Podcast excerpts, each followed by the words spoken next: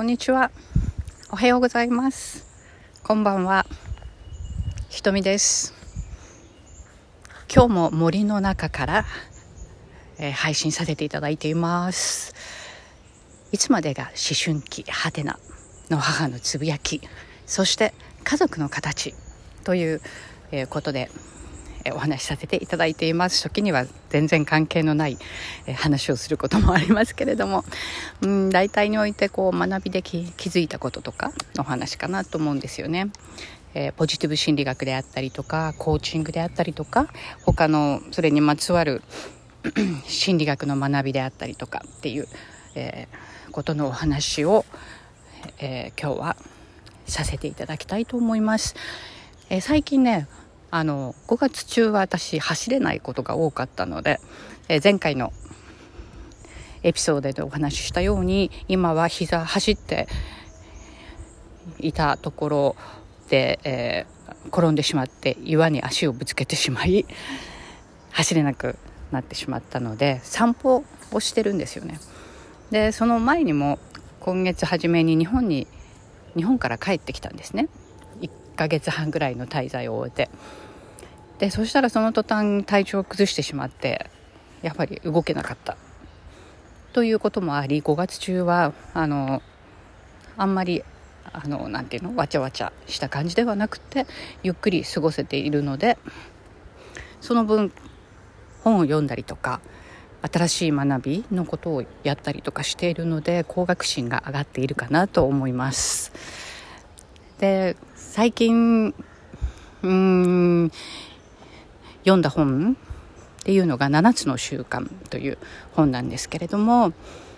それの読書会をやってくださっている方がいて私は全然その読書会にはついてはいけていないんだけれども、えー、本を読みながら時々本をねあの後追いして読みながら時々その会に出たりということをしています。でその中で出てきてるのは今読んでるところはね個性主義と人格主義みたいなその違いのお話のところなんですよね。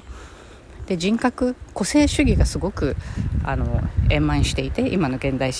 あの社会においてでそのでも本当の根っこの部分の人格っていうものがこう置き去りにされているみたいなお話なんですよね。でその話を読んでいてふと思ったことがあります。それは友達が話していたんですけれどもっていうか友達と雑談してる時に出てきた話で。彼女ね ごめんなさいちょっと喉が変な感じです。彼女ね桜のね木の枝それを生け花のだったかライフ、えー、っとフラワーアレンジメントか忘れちゃったけどそれをあのその枝を使ったんですって。でその使った枝をそのまま捨てずに桜がね終わっちゃった後も捨てずに庭に植えたそうなんですよ。どうなるかなと思って。そしたらそれが数年前のことかな。そしたら今かなり育ったっていうことなんですよ。でなんでだろうなって私は思って彼女のお家って結構庭何にもしてないって言いながらあのバラが生えていたりとか。多肉多肉植物みたいなものをそこのお家のね土をこう入れて鉢植えにしたらどんどんどんどんすごい育っていったりとかそういうことが起こってるんですよね。だからねあのもしかしたら土が違うんじゃないと思ってねあなたのお家の土ってすごくいいんじゃないっていう話をしたら案の定そうであのお家をね庭を、えー、作る時にその庭師さんがあのいい土を入れとくからっていうことでちょっと高かったけれどもそれをやってもらったそうなんですよ。だから私はなるほどねと思って彼女のお家で植物とかがすごく育つのはその土壌の土がいいからなんだっていうことに気が付いてこれって人間関係子育てそこにも同じことが言えるんだろうなっていうことをすごく感じたんですよ。でコーチングでもよく言われるようにあり方とやり方っていうのがあってあり方はその枝がどんな風に育っていって葉っぱがどんな風についていくかっていうことなんですけれどあり方っていうのはその見えない部分根っこの部分っていうことでそれをそれが大事っていう、ね、その7つの習慣の人格主義っていうのも要するにそういうことなんですけれども。でこの土壌のお話からするとそのねちゃんとした根っこができるのにもやっぱりそのどういう土壌があるか。っていうこともすごく大切かもしれないっていうことに、えー、気がつきました。だから要するにまあ、ある意味やり方につながっちゃうのかな。よくわかんないけど。こうどんな土をかけてあげるか。どんな言葉をかけてあげるか。それによって育ち方がまた変わっていくのかなっていうそんなことを感じました。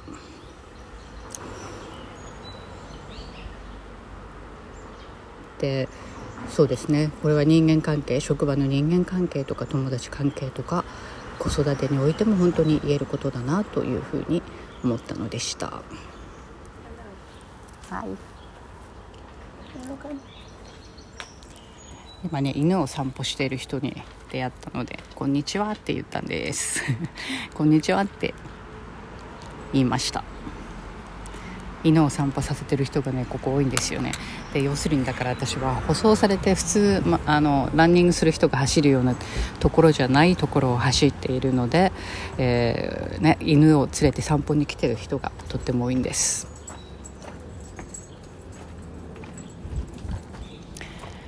そういうところが好きで走っている私です。というふうに話がそれましたが、えーね、そんな土壌根っこがあってそこにかけてあげるなんか愛情のある土壌によって木は立派に育って立派にっていうとあれだけどたくましく育っていくんだなってそんなことを思ったのでした。はい今日はじゃあこの辺で私の気づきのお話でした。このところちゃんと、えー、配信できていてとても自分でも嬉しいです。ね、これも時間が走り走ってるとねこんな散歩してるモードではないのであんまりねあの入れようっていうふうには思わないんですけれども5月のこの余裕のできた図らずも余裕のできた、えー、このいい新緑の素敵な季節に、えー、ちょっとのんびり時間を使って、えー、お話しさせていただきましたそれではまた。